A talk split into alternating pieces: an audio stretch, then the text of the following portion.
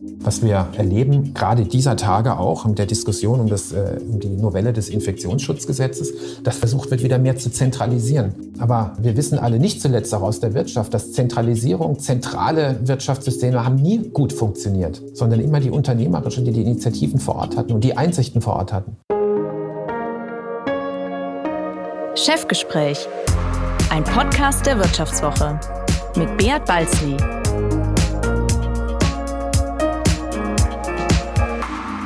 Ja, herzlich willkommen zu einer weiteren Folge des Vivo Podcasts Chefgespräch.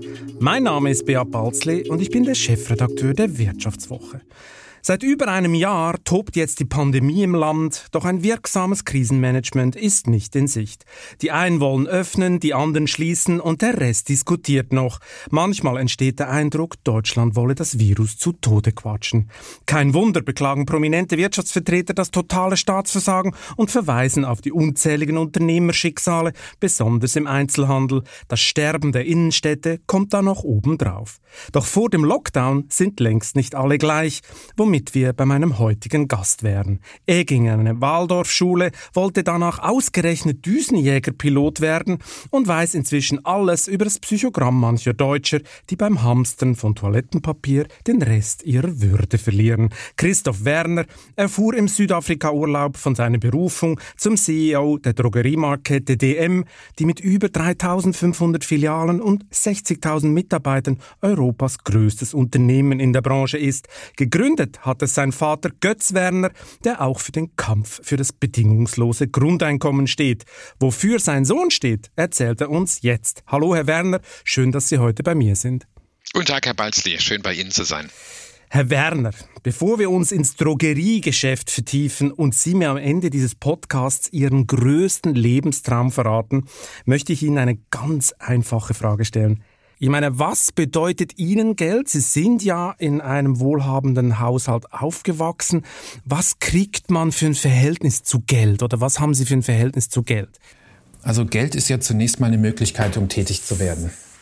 Ja, das geht uns ja schon so, wenn wir, wenn wir ähm, Einkommen bekommen, äh, dann ist es für uns eine Möglichkeit, äh, zum einen unsere Lebensgrundlage zu gestalten, damit wir dann tätig werden können.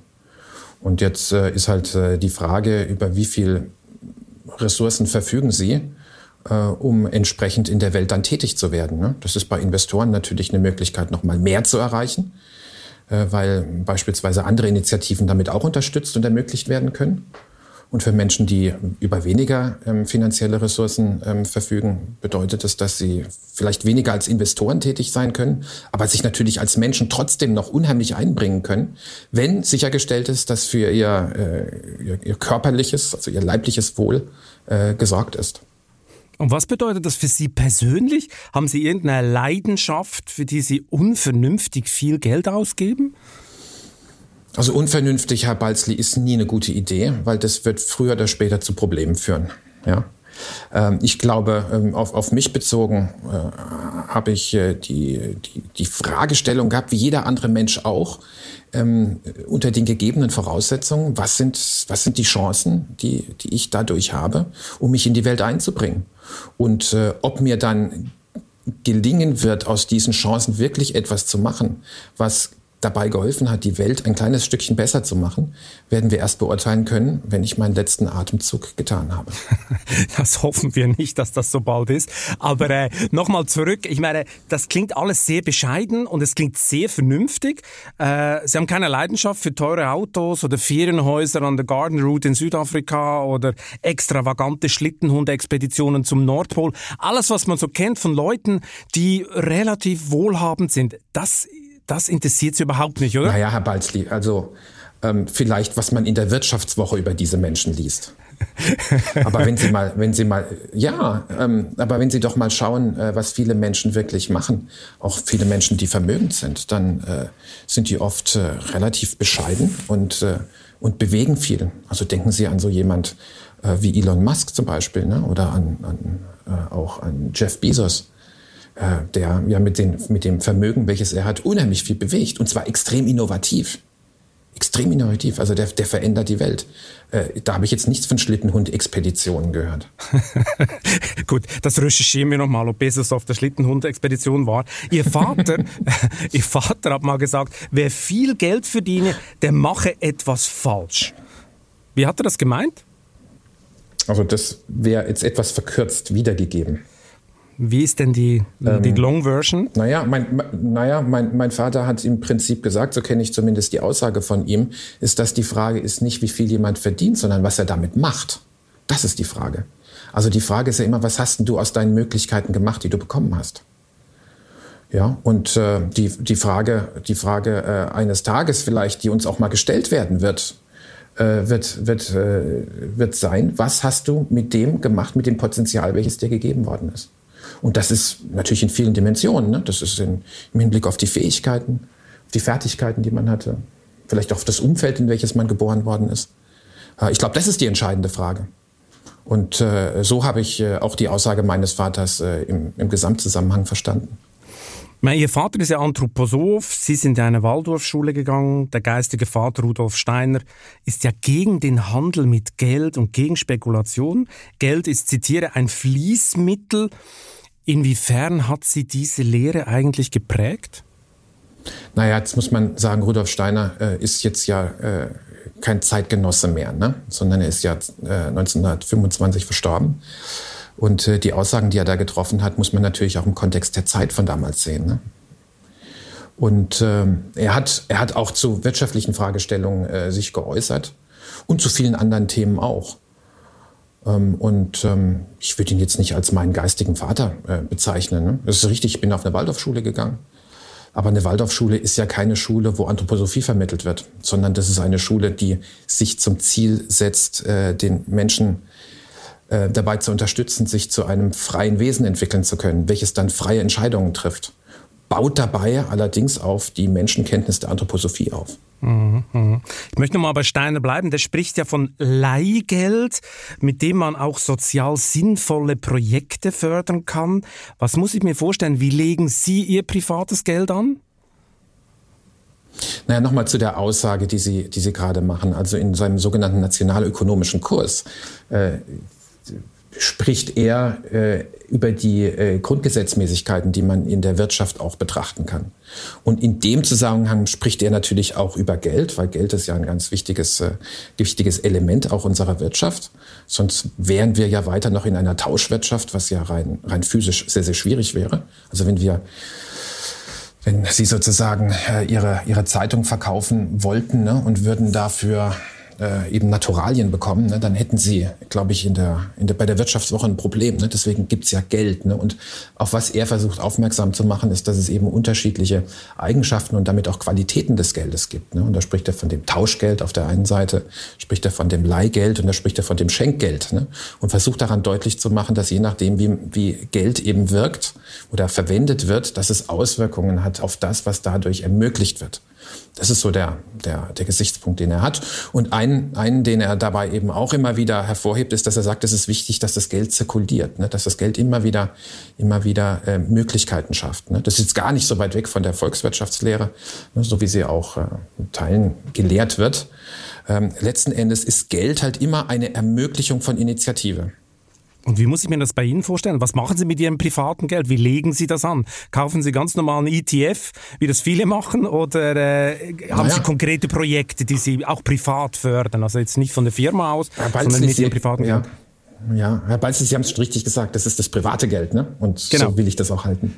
Okay, schade, schade. Jetzt habe ich doch gedacht, ich erfahre hier noch ein bisschen mehr von Ihnen. Was würden Sie eigentlich sagen, wenn wir gerade bei Geld sind? Bei Geld ist dann äh, die Frage nach der Gerechtigkeit ist dann auch nahe. Ähm, haben Sie das Gefühl, wir leben in einer ungerechten Welt, in der die Kluft zwischen Arm und Reich zu groß geworden ist? Ja, also ich, ich würde mich der Fragestellung anders äh, annähern, Herr Balzli. Die, die Frage ist ja, leben wir in einer Gesellschaft, welche es den Menschen ermöglicht, ihre Lebensziele zu verwirklichen? Das ist doch die eigentliche Fragestellung. Ähm, Also ist, ist, ist die Gesellschaft eine, in der wir, die wir gestalten, gemeinsam auch, ne, durch die demokratischen Prozesse, die wir haben, dieser der liberalen Demokratie, jetzt beispielsweise in der Bundesrepublik Deutschland, äh, ist die so, dass sie äh, gute Voraussetzungen schafft, damit Menschen ihr Lebensglück finden können. Und äh, da gibt es natürlich viele Unzulänglichkeiten, das ist ganz klar. Ne? Aber es ist ein permanentes Bemühen darum. Äh, es gibt immer wieder Diskussionen, wie das am besten gelingen kann. Gerade jetzt zu Zeiten von Corona natürlich auch ganz, ganz wesentliche Diskussionen, die da geführt werden. Ne? Wo sind die, die Freiheitsrechte des Einzelnen? Wo müssen die begrenzt werden? Wo dürfen die begrenzt werden? Und da, ich glaube, das sind die entscheidenden Fragen, die wir in der Gesellschaft haben. Wie sich das dann letzten Endes finanziell ähm, dann wieder niederschlägt, ist dann eine Folge davon. Aber für Selbstverwirklichung brauche ich ein, ein Mindestmaß an Mittel, oder? Also das ist, glaube ich, schon. Äh das ist richtig. Also Sie müssen, Sie müssen auf also in einer arbeitsteiligen Wirtschaft natürlich, wo, wo wir unsere Kleider nicht selbst herstellen und wo wir auch unsere Nahrung nicht selbst äh, selbst äh, kultivieren in, in unserem Garten, äh, ist es natürlich richtig, dass ich, dass ich finanzielle Mittel brauche, um mir diese Güter erwerben zu können. Das ist richtig. Ne? Äh, als äh, so, solange man noch im Elternhaus wohnt, ne, wird, sorgen da die Eltern dafür. Ähm, wenn man äh, dann eigenes Einkommen bezieht, ne, dann sorgen andere Menschen dafür, dass ich diese, diese Güter auch tatsächlich erwerben kann, weil wir wissen ja, Geld ist nichts wert, wenn da kein, wenn da kein realwirtschaftlicher Gegenwert äh, für vorhanden ist. Hat man ja beispielsweise in der, in der DDR äh, sehr gut sehen können. Das Geld war nicht das Problem, aber die sozusagen die Kaufkraft war das Problem, welche, welche das Geld dann tatsächlich hatte. Also wir müssen, wir müssen immer schauen, dass wir, dass wir in unserer Gesellschaft auch die Güter und Dienstleistungen tatsächlich hervorbringen, die dann auch ähm, für Menschen äh, zu, zu erwerben sind. Und da kann man jetzt sagen, im, im Großen und Ganzen ist es so, dass äh, nicht zuletzt auch durch die Grundsicherung, die wir, die wir in Deutschland haben, äh, es doch so ist, dass wir, dass wir ähm, uns äh, dass wir in der Lage sind, zumindest die, die minimalen Bedürfnisse, die ein Mensch hat, äh, auch äh, in Deutschland äh, decken zu können und damit auch tätig werden zu können. Genau, minimal ist das richtige Wort. Ja, aber meine minimal. äh, Kluft zwischen Arm und Reich, äh, da geht es natürlich teilweise nicht nur um Minimalbedürfnisse. Ich meine, Sie könnten ja den an, guten Anfang machen und Ihren Angestellten noch höhere Gehälter zahlen, oder? Ich meine, Sie als Unternehmer haben Sie es ja teilweise in der Hand, wie gut es den Leuten geht. Wie weit geht man Auf da bei jeden Fall kann ich, kann ich Sie nur auffordern, Herr Balzli, kaufen Sie möglichst viel bei DM Drogeriemarkt. Ne? Das heißt, wenn ich, wenn mehr je, kaufe, je, je, verdienen Ihre Angestellten mehr. Ja, muss ja so sein, ne? weil die Wertschöpfung, Wertschöpfung kommt ja aus den Umsätzen, die ich tätige und aus den Preisen für die, für die Fremdleistungen, die ich, die ich aufwenden muss. Ne? Und äh, das, was dann äh, erwirtschaftet wird, äh, ist dann das, woraus die Einkommen gezahlt werden können und aus denen die Investitionen gezahlt werden können und aus denen auch äh, die Finanzierung bezahlt werden kann. Also Sie glauben, das Gehaltsniveau bei DM ist, genau, Sie glauben, das Gehaltsniveau bei DM ist hoch genug. Naja, ich würde mal sagen, äh, es ist zumindest so, dass viele Menschen bei uns tätig sind, sich viele Menschen bei uns bewerben und äh, Menschen natürlich auch frei sind, das Unternehmen wieder zu verlassen. Nach einer kurzen Unterbrechung geht es gleich weiter. Bleiben Sie dran. Wie steht es um den Standort Deutschland? Wie entwickelt sich der Goldpreis? Wie führe ich in meinem Unternehmen KI ein? Ich bin Horst von Butler, Chefredakteur der Wirtschaftswoche und jeden Tag liefern wir Ihnen Analysen, Kommentare, Reportagen und Hintergründe, damit Sie fundierte Entscheidungen treffen können. Sei es für Ihr Geld, Ihre Immobilien, für Ihre Karriere oder für das eigene Unternehmen. Wir begleiten Sie beim nächsten Schritt und wir denken an den nächsten Schritt. Für unsere journalistische Arbeit wurden wir jetzt sogar mit dem European Publishing Award ausgezeichnet als Magazin des Jahres und das wollen wir mit Ihnen feiern. Auf vivo.de slash ausgezeichnet können Sie jetzt drei Monate lang die Vivo zum halben Preis lesen. Also da würde ich ja zuschlagen. Ich freue mich auf Sie. Unterstützen Sie eigentlich die Forderung Ihres Vaters nach einem bedingungslosen Grundeinkommen? Sind Sie da auch so ein glühender Verfechter dieser Idee? Naja, also ich, ich glaube, dass es, ein, dass es ein Ansatz ist, um ähm, daran zu arbeiten, die Voraussetzungen äh, zu schaffen, damit möglichst viel Initiative äh, sich einbringen kann. Und äh, es, es, es wird ja relativ kontrovers diskutiert. Im Moment lebe ich so ein bisschen weniger in der öffentlichen Diskussion. Aber die eigentliche Frage ist ja, was sind denn die optimalen Voraussetzungen, damit menschliche Initiative sich einbringen kann und damit die Möglichkeiten, dass der Mensch, dass die Menschen ihr Lebensglück, ihr individuelles Lebensglück finden können, äh, möglichst gegeben sind. Und da ist eben die Idee des bedingungslosen Grundeinkommens einer der Ansätze, um daran äh, mitzuwirken. Und es ist ja relativ, relativ äh, konkret auch ausformuliert, äh, was das bedeutet im Hinblick auf die Art, wie das gemacht werden könnte, was das in den Biografien der Menschen für Veränderungen mit sich bringen könnte und auch, äh, wie da ein Finanzierungsmodell aussehen könnte. Da, darüber hat mein Vater auch Bücher geschrieben. Die sind auch äh, weiterhin, ähm, weiterhin erhältlich. Also jeder, der sich dafür interessiert, kann da im Einzelnen ähm, äh, nachschauen. Und ähm, ich meine, was man, was man ja sieht, gerade in der Start-up-Branche, ne, ist, dass man da sehen kann, da gibt es viele Menschen, die begeben sich ins Risiko ähm, und die bekommen von anderen Menschen, äh, jetzt Investoren in der Regel, ähm, Kapital anvertraut wobei nicht sicher ist, ob dieses Kapital auch tatsächlich mit einer hohen Verzinsung wieder zurückfließen wird. Das stimmt, aber also das ist ja nicht bedingungslos. Das ist ja nicht bedingungslos, das Geld, das die kriegen, oder? Naja, ich würde mal bedingungslos vielleicht in dem Sinne, als, nicht, als äh, es nicht garantiert ist, dass das Geld zurückkommen wird. Das ist so ähnlich, Herr Balzlich, ich weiß nicht, ob Sie Kinder haben, wenn Sie in die Ausbildung ihrer Kinder investieren. Wir sagen mir, wir investieren da rein. In Wirklichkeit schenken wir ihnen ja das Geld, damit sie eine Ausbildung machen können. Ob das dann tatsächlich dazu führen wird, dass ihre Kinder auch in der Lage sein werden, beispielsweise ihre Renten ähm, äh, einzuzahlen, damit die Renten ihnen wieder ausgezahlt werden kann. Ne? Das, das wissen sie nicht. Ne? Das ist ein Zutrauen jetzt letzten Endes, was sie denen geben, in das menschliche Potenzial ihrer Kinder. Ne? Und äh, das ist halt, das ist so die, die Idee auch beim bedingungslosen Grundeinkommen, ne? dass, dass, der, dass der Mensch äh, in seinem Potenzial ein ergebnisoffenes Entwicklungswesen ist, welches auch tatsächlich ähm, wenn die Voraussetzungen gegeben sind, äh, sich entfalten kann und über sich hinauswachsen kann. Und ich finde gerade nochmal, wenn man in die, in die Startup-Szene schaut, ist es erstaunlich, was da zum Teil auch tatsächlich an Neuem in die Welt kommt. Das stimmt, gut. Aber wie gesagt, die Startup-Szene, die hoffen natürlich, dass es eines Tages dann, äh, dann doch funktioniert und man so richtig durch die, durch die Decke geht. Kritiker des bedingungslosen Grundeinkommens sagen ja auch, ähm, ja, also das, das erlahmt so ein bisschen das Anreizsystem, äh, der Mensch kann damit nicht umgehen, die Motivation erlahmt. Ist das ein negatives Menschenbild, das die einfach haben? Na, wir überprüfen es doch mal, Herr Balzli. Wie ist das bei Ihnen? Was führt dazu, dass Sie morgens äh, aufstehen und um 9 Uhr schon ein Interview mit mir führen? Weil ich total Wie viel bekommen Sie für das Interview heute? Wie viel bekommen Sie für das Interview? Wie viel bekomme ich für das Interview? Oh, das kann ich jetzt nicht ja. so ausrechnen. Aber warum ich aufgestanden bin, mhm. weil ich es natürlich total spannend finde, mit Ihnen einen Podcast äh, äh, zu führen über das Thema bedingungsloses mhm. Grundeinkommen zum Beispiel. Ja. Naja, aber naja, also ich würde mal sagen, äh, interessant ist ja für Sie war jetzt zumindest das nicht der finanzielle Anreiz, der dazu geführt hat, dass Sie sich heute Morgen mit mir beschäftigen. Nicht nur. Ich muss natürlich auch meine Brötchen verdienen, weil mein Kind äh, will ja irgendwann auch eine tolle Ausbildung haben. Also das sind schon beide Komponenten vorhanden, oder?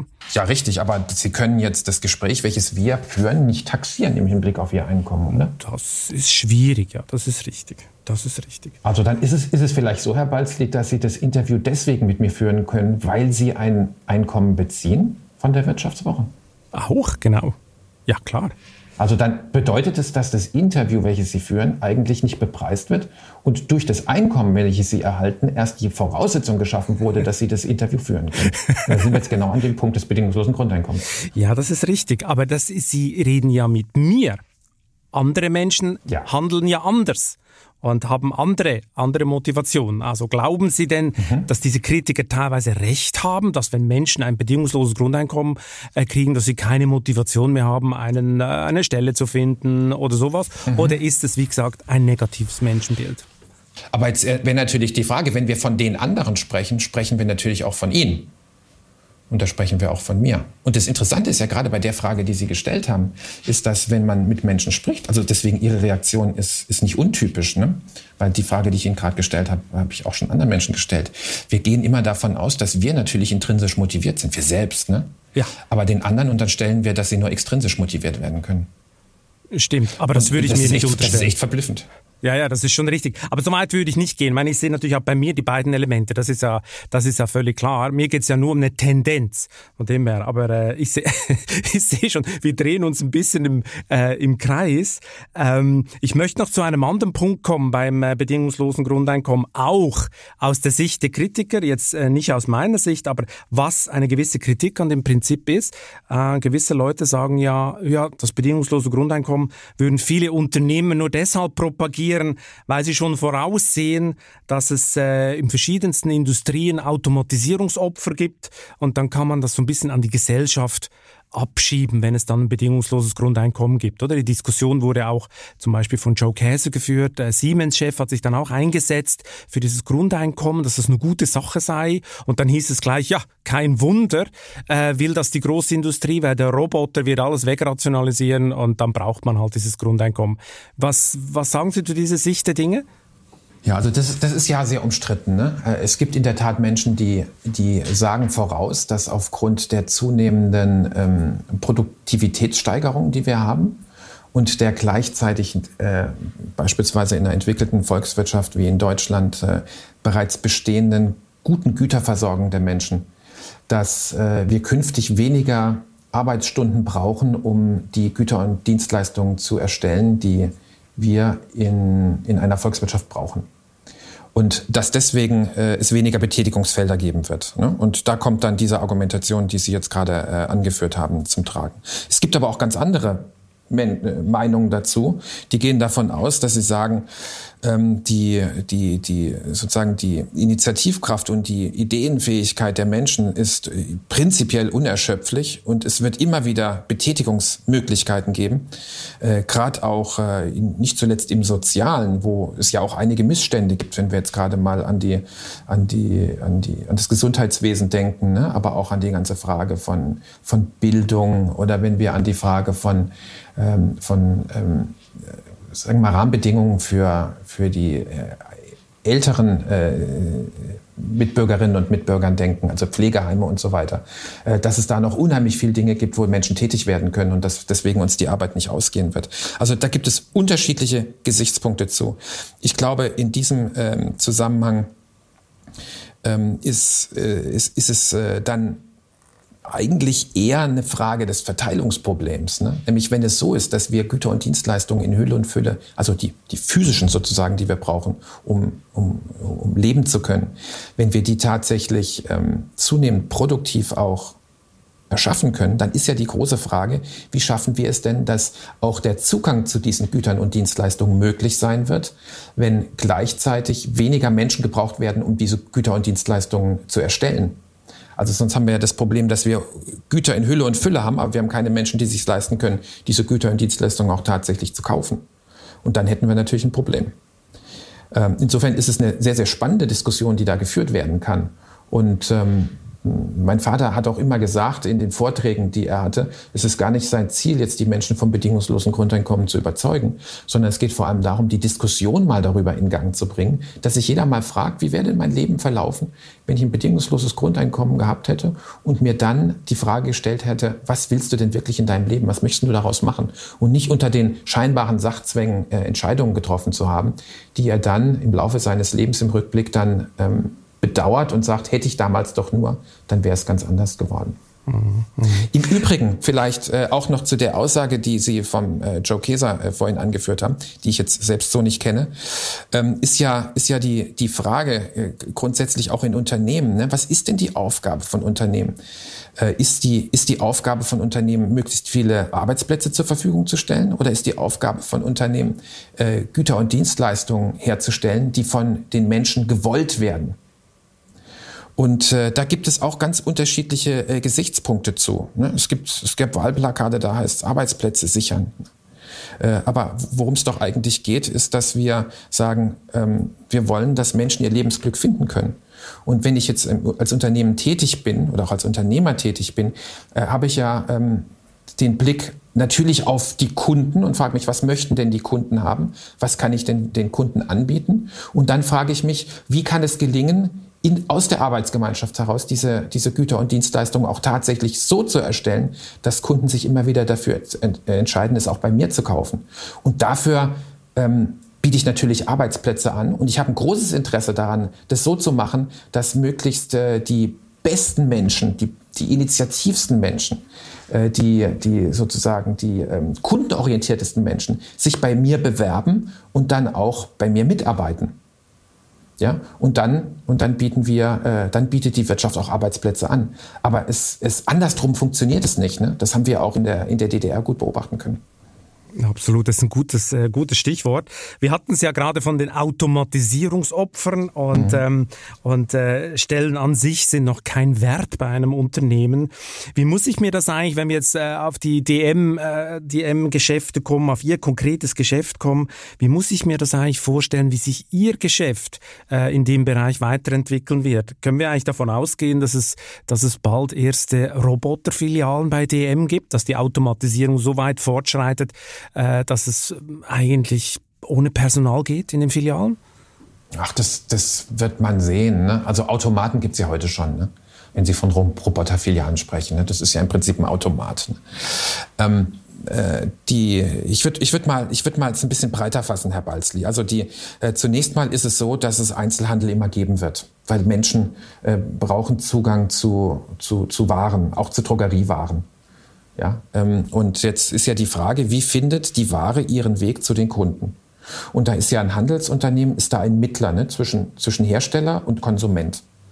Und äh, zwar indem äh, das jeder im Studium, ne? also dass da mehrere Funktionen des Handels gibt. Ne? Das eine ist eben, äh, dass man sozusagen die Synchronisierung her, herstellt ne? zwischen Produktion und Konsumption.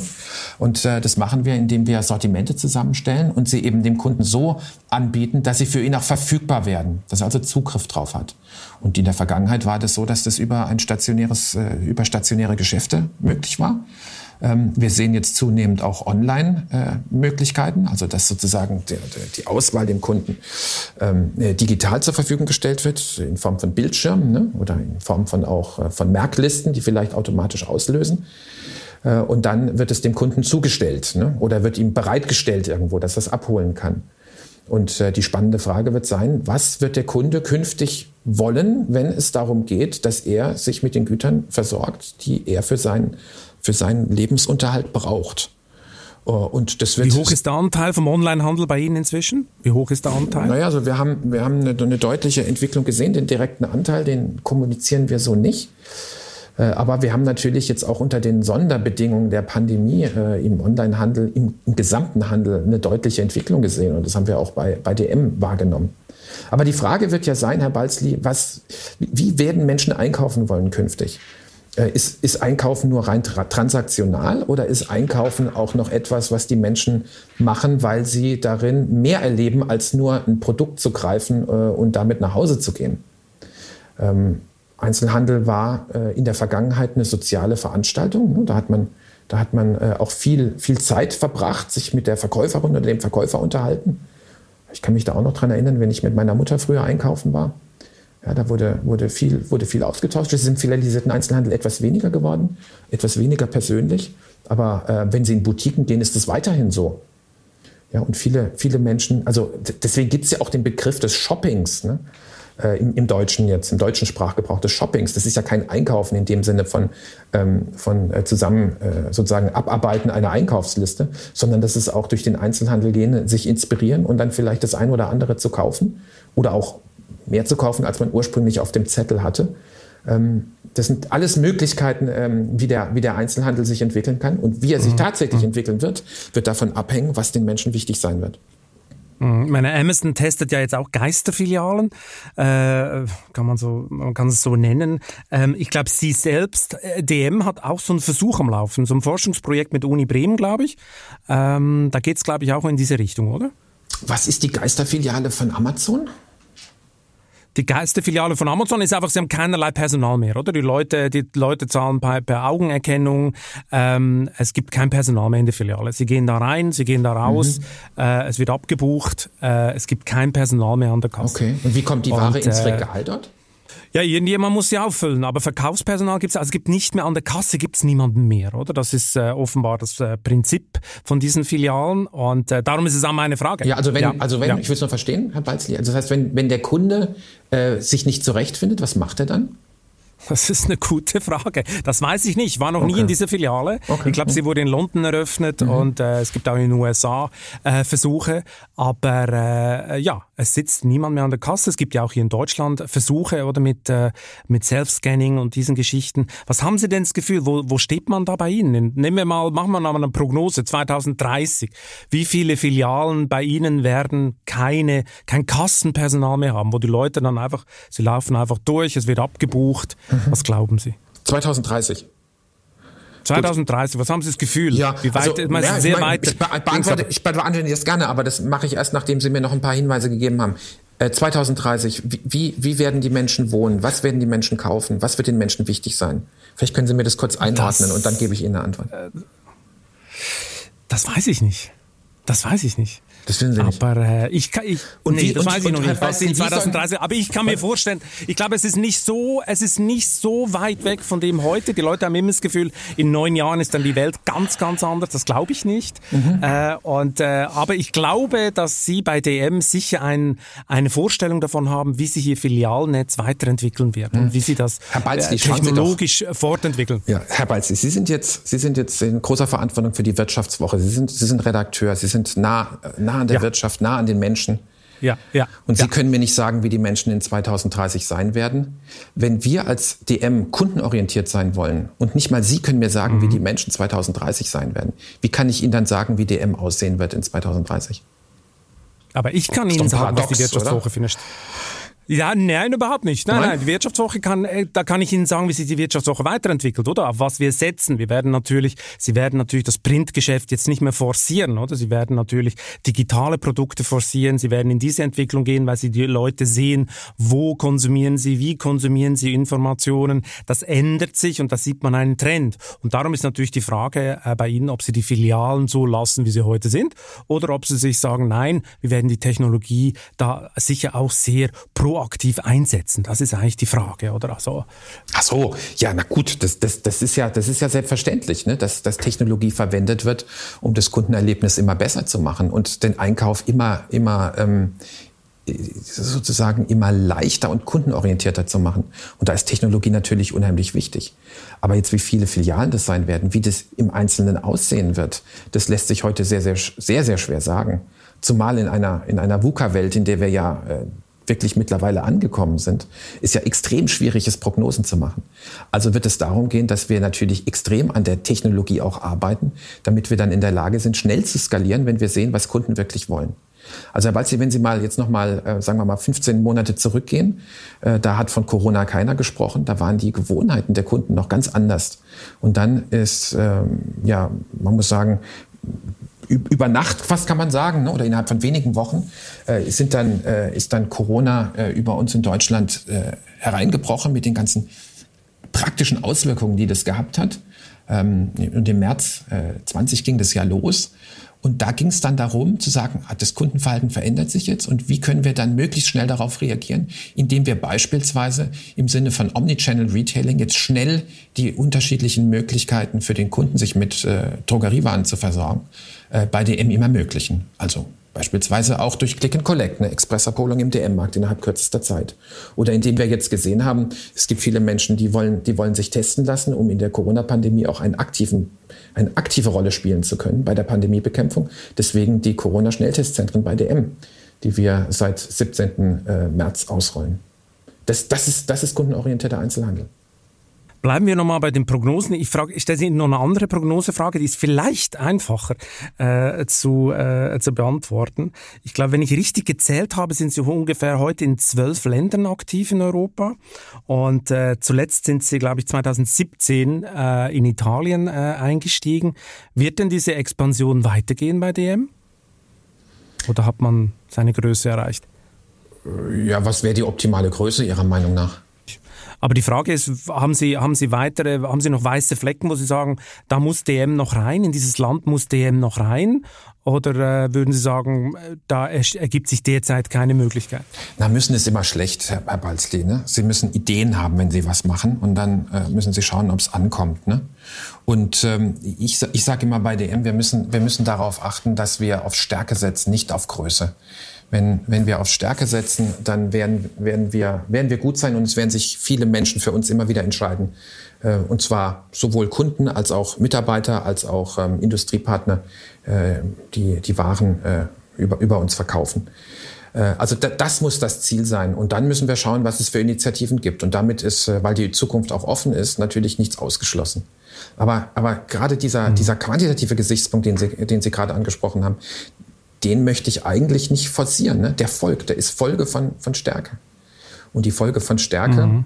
ist natürlich Veränderungsfähigkeit, nah am Kunden zu bleiben, um relevant zu bleiben. Wenn Sie in zwölf Ländern tätig sind, gibt es eigentlich kulturelle Unterschiede beim Einkauf? wo Sie immer wieder feststellen, oh, dieses, in diesem Land kaufen Sie ganz anders ein als im anderen? Sind die Unterschiede groß? Oder? Ja klar, also Handel ist ja eine kulturelle Veranstaltung. Das heißt, äh, das ist immer vor dem, vor dem Hintergrund der, der, der, der Werte auch oder der, der Gewohnheiten, die es in den einzelnen Ländern gibt. Und äh, das ist, ähm, das ist äh, natürlich auch in dem Verbreitungsgebiet von DM Drogeriemarkt so. Und ähm, jetzt ist die Frage natürlich, wie, wie geht man damit um? Ne? Und damit unsere Erkenntnis ist, dass es halt wichtig ist, dass äh, viele, viele Entscheidungen in der Peripherie sind, also möglichst nah bei den Kunden und möglichst wenig zentralisiert werden. Und es ist ja auch interessant, Herr Balzli, wenn Sie mal schauen, ähm, viele Einzelhandelsunternehmen, die extrem äh, expandiert haben in andere Länder, dass viele von denen äh, nach einigen Jahren dann den Rückzug wieder angezogen, an, angetreten haben weil äh, es nicht gelungen ist, in allen Ländern wirklich exzellent zu sein und offen dann auch die Kernmärkte vernachlässigt wurden. Ist denn Hamstern in der Corona-Krise, äh, haben da alle das Toilettenpapier gehamstert oder nur die Deutschen? Also äh, das war in Deutschland schon ausgeprägter. Äh, in anderen äh, allerdings war das dann in, in, in, etwas abgeschwächter Form auch der Fall. Ich meine, es, es, es war ja in der Situation, ähm, muss man es im Kontext sehen, ne? ähm, es, äh, es war ja eine, eine Situation, die als bedrohlich erlebt wurde. Ähm, und ähm, jetzt in Deutschland war es ja so, wir waren ja nicht die, das erste Land, äh, welches dann, wo Corona-Maßnahmen ergriffen wurden, sondern äh, in anderen Ländern war das bereits geschehen. Und äh, deswegen hat dann natürlich auch, haben die, die Bürgerinnen und Bürger in Deutschland geschaut, was, was da auf sie zukommen könnte. Auch in der Presse wurde ja darüber berichtet. Äh, deswegen eine gewisse Bedrohlichkeit. Und äh, dann äh, haben die Menschen natürlich versucht, sich zu bevorraten mit Dingen, welche es ihnen ermöglicht, möglichst unabhängig zu sein und dadurch durch, diese unsicheren Zeiten zu kommen. Und wir sind natürlich im Handel ähm, auch sehr darauf aus, gerade der deutsche Handel extrem effizient zu arbeiten. Das heißt, dieses Just-in-Time in der, in der Logistikkette führt natürlich dazu, dass wenn es zu sprunghaften Veränderungen in der Nachfrage kommt, dass dann die Logistikkette nicht sofort reagieren kann, dass es also zu Lieferabrissen kommt. Und deswegen, als dann ähm, eine ausreichende Anzahl von Menschen äh, für sich entschieden hat, äh, Vorrat anzulegen, hat es natürlich dazu geführt, dass die anderen Menschen, die eingekauft haben, gesehen haben, dass plötzlich die Regale sich leeren.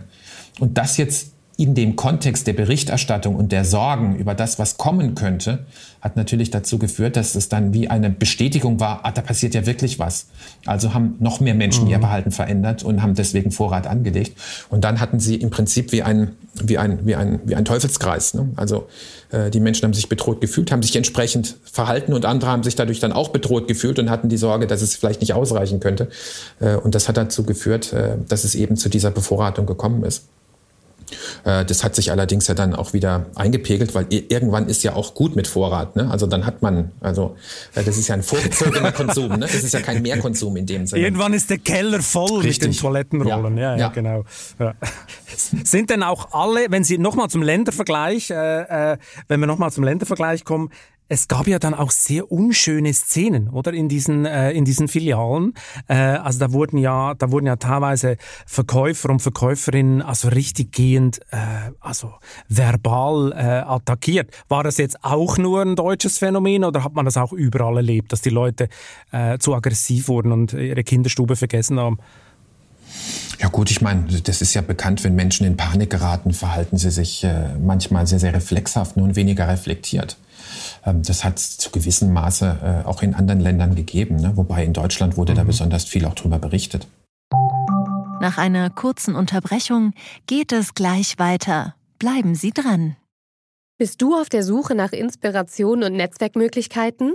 Dann ist das Summer Camp der Handelsblatt Media Group genau das Richtige für dich. Treffe über 800 EntscheiderInnen, nimm an interaktiven Workshops teil und werde Teil der einzigartigen Camp Community. Wir wollen gemeinsam mit dir die Zukunft unserer Wirtschaft gestalten und aktuelle Herausforderungen angehen. Erfahre mehr und sichere dir noch heute dein Ticket auf hmg-summercamp.de. Ich möchte mal zurückkommen zu ganz am Anfang von Ihrer Karriere. Da haben wir noch überhaupt nicht äh, drüber geredet. Was ich aber von Ihnen gelesen habe, und das müssen Sie mir jetzt mal erklären, das ist, äh, das liegt ja auf der Hand, das will man wissen.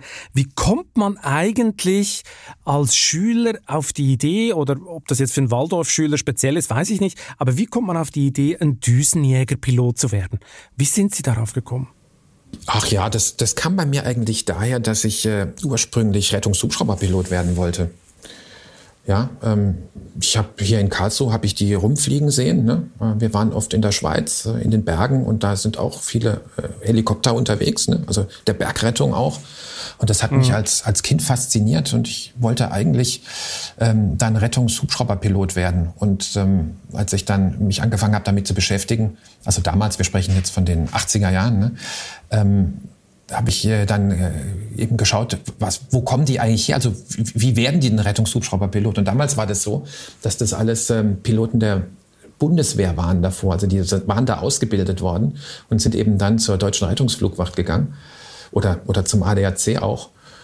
Und äh, damit habe ich mich dann äh, damit beschäftigt und hatte da eben eine Leidenschaft fürs Fliegen und ähm, habe mich dann halt äh, da, daher kommend dann für, für, für, für, für, für Düsenjäger, also für, für Strahlenjets interessiert. Ne? Und das war, dann, das war dann mein Ziel gewesen. Ich habe mir das als relativ aufregend vorgestellt, äh, bis ich dann äh, allerdings äh, auch dieses, diese Idee dann weiter verfolgt habe, mich mit Piloten auch unterhalten habe äh, gerade auch äh, bei der Lufthansa, damals waren die Cockpit-Türen noch nicht verrammelt, so wie sie heute sind, sondern da konnte man ja reingucken und dann auch mit den Piloten sich unterhalten. Und da habe ich dann, habe ich noch sehr gut in Erinnerung, ein Pilot hatte mir dann erzählt, also dass man ist, man hat, äh, man ist doch sehr, sehr äh, eingeschränkt in den, in den Entscheidungen, die man treffen kann im Normalfall. Natürlich jetzt nicht im Krisenfall, aber im, im, im Normalfall. Äh, und da kam mir dann doch die Frage, ob das äh, ein Weg sein würde, der wirklich mir Freude machen kann, wenn ich äh, dann doch äh, in meinen in meinen Entscheidungen, sozusagen in meinen weitergehenden Entscheidungen relativ äh, eingegrenzt bin. Und da ist natürlich in der Wirtschaft ist da, ist da ganz anderes möglich. Da kann man sich ganz anders einbringen.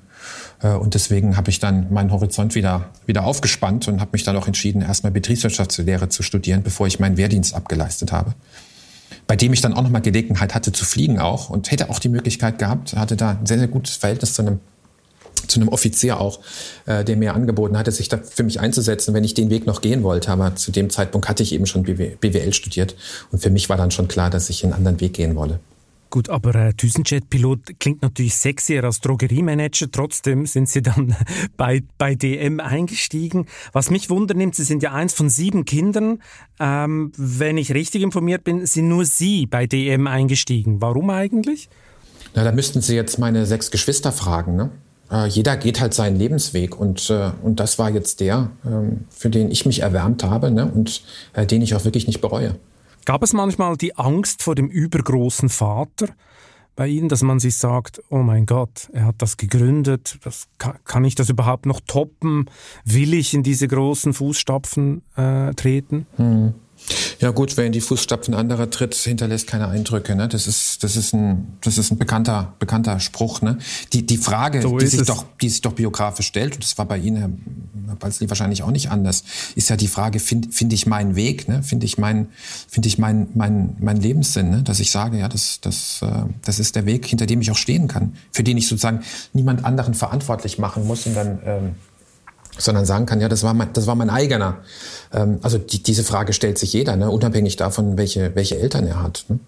Und äh, ich habe mhm. eben versucht, meinen Weg zu gehen, bin auch ganz bewusst ins Ausland gegangen. Ne? Also ich habe meine mein duales Studium hier noch in Deutschland gemacht bei dem Unternehmen Tegut ähm, äh, aus Fulda äh, und war hier auf der dualen Hochschule und danach bin ich äh, ins Ausland gegangen, habe lange in Frankreich gelebt, lange in Amerika, habe dann da noch mein mein MBA gemacht und äh, habe damit dann ähm, auch das große Glück gehabt, sehr, sehr interessante Menschen zu treffen, ne, von denen ich unheimlich viel lernen konnte. Auch in den Unternehmen, in denen ich gearbeitet habe, habe ich sehr, sehr viel gelernt, was ich heute auch noch, worauf ich heute auch, auch noch aufbaue und glaube so dann äh, den, den Weg äh, habe gehen zu können, den ich bisher gegangen bin. Aber es liegt ja hoffentlich noch viel Wegstrecke auch vor mir. Ne?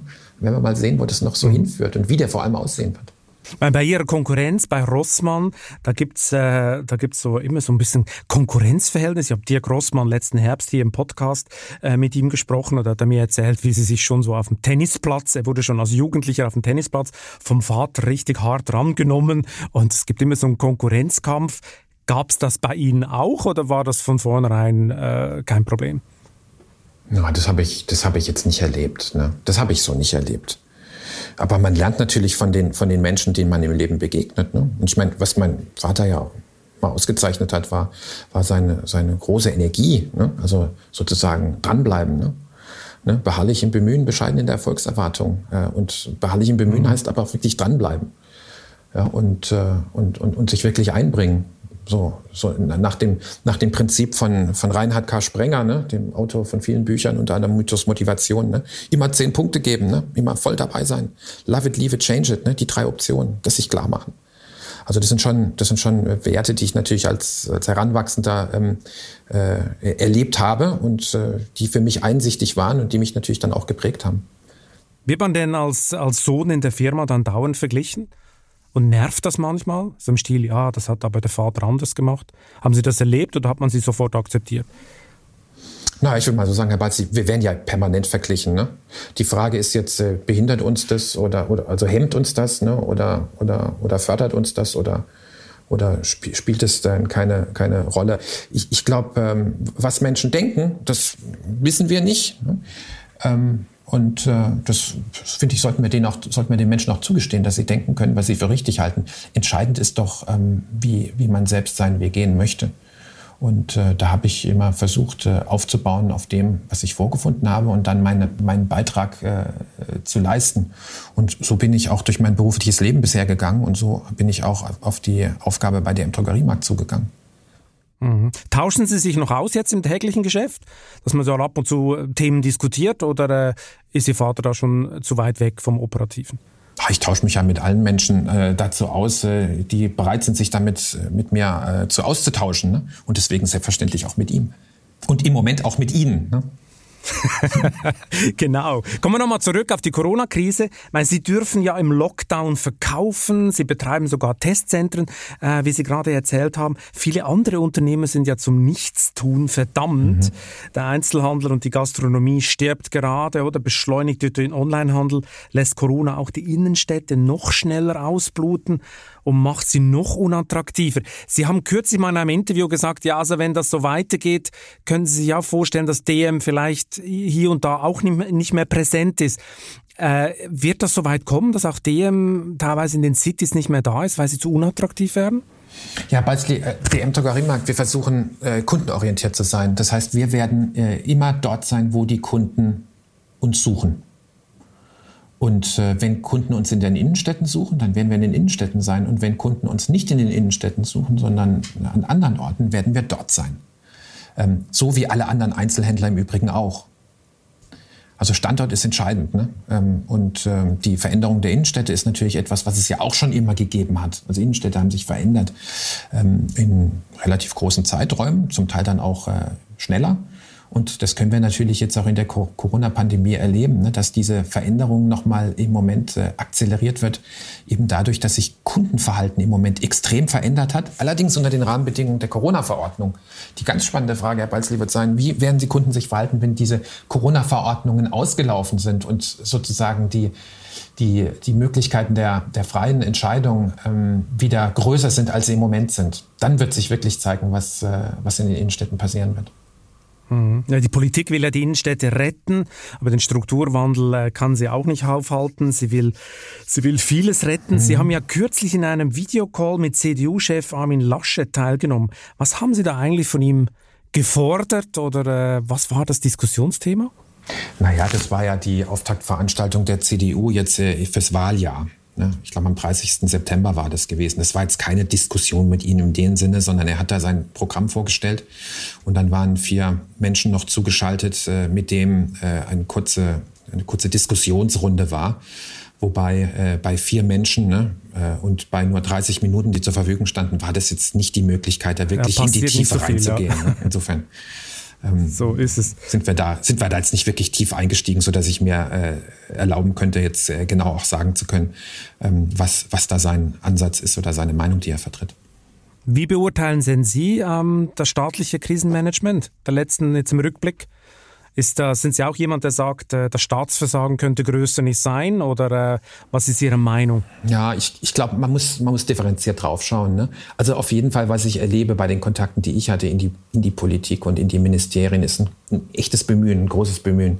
Aber die Rahmenbedingungen sind natürlich extrem schwer, weil ähm, weil, weil wir äh, oder auch oder sozusagen mal in, in Deutschland schauen wir äh, auf, die, auf den Staat als jemand, der alle Probleme lösen soll und gehen davon aus auch, äh, dass äh, er unternehmerisch agieren soll jetzt in der Krise.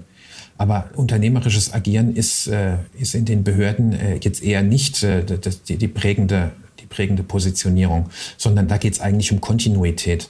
Und wenn Menschen, die in erster Linie mit Kontinuität beschäftigt sind, plötzlich Krisenmanagement machen sollen, dann ist das natürlich eine echte Herausforderung, weil die Strukturen gar nicht da sind. Das kann man ja in vielen Bereichen äh, erleben, ob es jetzt um die Versorgung der Bevölkerung äh, dann mit Masken ging oder ob es darum geht, äh, Auszahlungen von ähm, Corona-Hilfen äh, zu ähm, schnell, schnell zu, zu bewilligen und dann auch durchzuführen. Äh, da, da, sind ja die, die Schwierigkeiten an allen Ecken und Enden äh, zu sehen gewesen. Äh, und deswegen äh, glaube ich, äh, dass wir wirklich differenzieren müssen zwischen den, den einzelnen Menschen, die da wirklich ihr, ihr Bestes versucht haben, und den Strukturen, die wir geschaffen haben in, in, unserem, in unserem Staat. Und ich glaube, wir müssen anerkennen, dass die Strukturen, die wir geschaffen haben, nicht gut geeignet sind, um in einer VUCA-Welt wirklich erfolgreich zu sein. Und äh, die Fragestellung, die sich jetzt daraus ergibt, ist, wie, was müssen wir, was müssen wir machen, um wirklich jetzt voranzukommen? Brauchen wir mehr Zentralisierung oder brauchen wir mehr Regionalisierung, also mehr nach dem subsidiären Prinzip vorzugehen? Was wir äh, erleben, gerade dieser Tage auch in der Diskussion um, das, äh, um die Novelle des Infektionsschutzgesetzes, dass versucht wird, wieder mehr zu zentralisieren. Ähm, aber äh, wir, wir wissen alle nicht zuletzt auch aus der Wirtschaft, dass Zentralisierung, zentrale Wirtschaftssysteme haben nie gut funktioniert, sondern immer die unternehmerischen, die die Initiativen vor Ort hatten und die Einsichten vor Ort hatten. Ähm, deswegen äh, glaube ich, dass es äh, wahrscheinlich im Rückblick auf die Corona-Diskussion eine wirkliche Diskussion geben kann darüber, wie wir uns im Staat organisieren wollen, und zwar in, in, in, den Ländern, auf Bundesebene, aber auch auf europäischer Ebene, damit der Staat eben wirklich helfen kann, äh, die, die Chancen und Herausforderungen unserer Zeit besser zu meistern und nicht äh, zu, zu, einem, zu einem Hemmschuh wird mit den entsprechenden Frustrationen bei den Bürgern, was sich im Wahlverhalten dann äh, äußern wird, aber auch, und ich glaube, äh, das ist auch wirklich das immer wieder zu sagen, mit einer massiven Einschränkung der Grundrechte, die wir im Moment in Deutschland haben. Und ähm, das haben wir jetzt schon seit einiger Zeit und ich finde, da müsste viel mehr drüber gesprochen werden. Äh, ich denke auch, worüber viel mehr gesprochen werden müsste, und da ist auch, wenn ich jetzt beispielsweise heute Morgen in die Spiegel Online-Schlagzeilen schaue, ne, die ganze Frage von Föderalismus. Ne. Ich habe den Eindruck, dass im Moment äh, de, de, das Prinzip des Föderalismus in Deutschland sehr, sehr kritisch angeschaut wird. Dabei ist es aus sehr, sehr guten Gründen äh, damals von den Müttern und Vätern äh, des Grundgesetzes aufgenommen worden, mit der e als Ewigkeitsklausel sogar. Äh, und äh, ich finde, eine Diskussion darüber, worin denn die Stärken des Föderalismus liegen, ist etwas, was wirklich Not tut. Und das wird unserem, unserem Land gut tun, wenn wir das tun. Und dann können wir vielleicht auch aus der Corona-Krise etwas lernen, äh, was uns helfen wird, für die Zukunft besser aufgestellt zu sein. Mhm. Ja, die Föderalismusdebatte treibt ja die Leute immer wieder um. Zentralisierung, glaube ich, äh, hat so einen Reiz, weil es so einfach klingt, klingt oder? Ja, da macht es einer, dann ja. es klingt so einfach, äh, aber äh, es ist eben nicht so ja. einfach. Und wenn dann einer komplett daneben liegt, dann legen ja alle daneben, oder? Wenn es dann ja, Sie haben aber noch, also das aber ist so ein, bisschen ein zweites Problem, Herr, Herr, Herr Balz. Jetzt könnte man ja sagen, wenn es den genialen, den genialen ähm, äh, Kanzler oder Kanzlerin oder, oder Präsidenten geben, ne?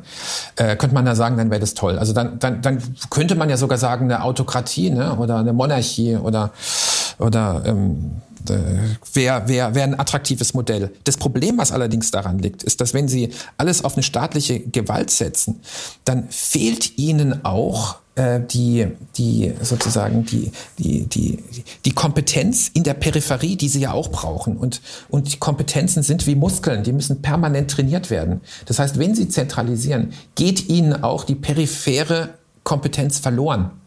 Und deswegen müssen wir uns doch immer fragen, wie müssen wir die Dinge gestalten, damit die Kompetenz vor Ort sein kann. Also wenn ich das mal auf den M-Drogeriemarkt äh, übertragen darf, als Filialunternehmen jetzt, wenn wir alle Entscheidungen zentralisieren würden in Karlsruhe, dann würde das, das dazu führen, dass die Urteilsfähigkeit der Menschen in den einzelnen DM-Märkten, also der Filialleiterinnen und Filialleiter und der Gebietsverantwortlichen und äh, dass, dass die ähm, gar nicht mehr in der Lage wären, dann auch ähm, Entscheidungen wirklich zu treffen, weil sie es einfach auch gar nicht mehr üben würden. Und das ist, das, das ist die Gefahr der Zentralisierungsdebatte, dass wir auch die Kompetenzen verlieren würden, die wir heute in dem föderalen System haben. Und deswegen halte ich das für keine gute Idee. Wir sollten uns eher fragen, was können wir denn tun, damit die Kompetenzen vor Ort weiter gestärkt werden. Und es hat vor allem auch mit Informationen zu tun. Äh, dass wir wirklich äh, viel besser werden müssen in Deutschland. Äh, nicht zuletzt im, Pandemiegeschehen auch. Ähm, wenn wir Gesundheitsämter haben, die halt noch nicht digital miteinander kommunizieren, wenn es uns nicht gelingt, dass wir am Anfang der Woche eine Datenqualität haben, die so gut ist wie am Ende der Woche, dann haben wir ganz, ganz schlechte Voraussetzungen, dass gute Entscheidungen getroffen werden können, sowohl peripher als aber auch zentral. Und deswegen sollten wir über die eigentlichen Probleme sprechen. Das stimmt, aber da fragt man sich doch, wie hoch der Leidensdruck in Deutschland noch sein muss, wenn man auch nach über einem Jahr Pandemie immer noch Gesundheitsämter hat, die faxen oder handschriftlich irgendwelche Tabellen erstellen, oder? Also das ist schon, äh, das ist schon ein Rätsel, das ich für mich noch nicht gelöst habe, muss ich sagen, weil jetzt ist der Druck doch so groß und es bewegt sich trotzdem sehr wenig äh, die Beharrungskräfte sind wirklich unvorstellbar. Ja, weil, weil, aber gleichzeitig, Herr Balzli, ich auch beobachte, dass in den Medien immer nach dem starken Staat und nach der Zentralisierung gerufen wird.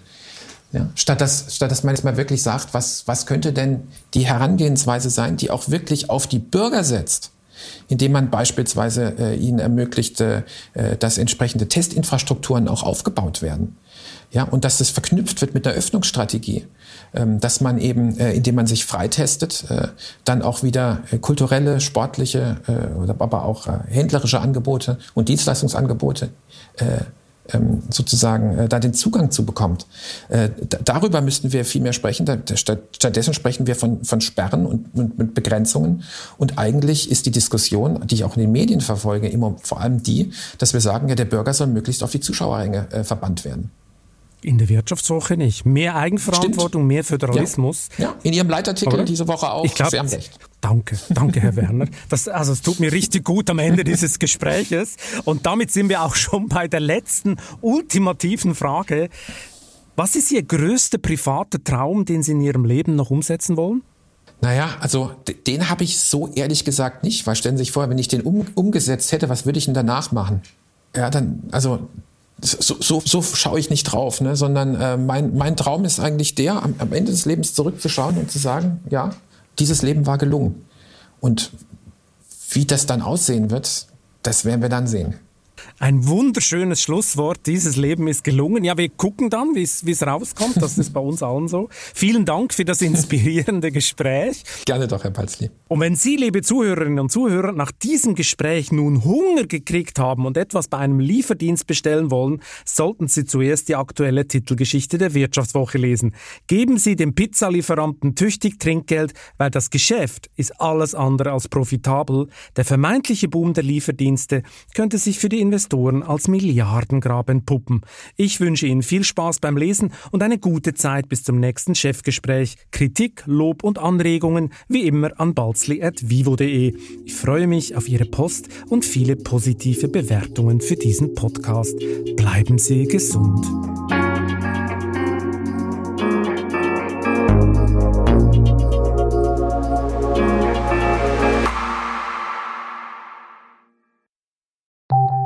Nach einer kurzen Unterbrechung geht es gleich weiter. Bleiben Sie dran. Eine Weltreise starten, Ihr Hobby ausleben, finanzielle Unabhängigkeit muss kein Traum bleiben. In der neuen Vivo Coach Masterclass erfahren Sie, wie Sie das Vermögen dafür aufbauen und es einsetzen. Kurzweilige Videos, spannende Inhalte, konkret umsetzbare Empfehlungen. Entdecken Sie das neue kostenlose Video-Learning-Format exklusiv für Abonnentinnen und Abonnenten der Wirtschaftswoche. Jetzt unter vivo.de slash coach slash masterclass. Vivo Coach. Wissen, das sich auszahlt.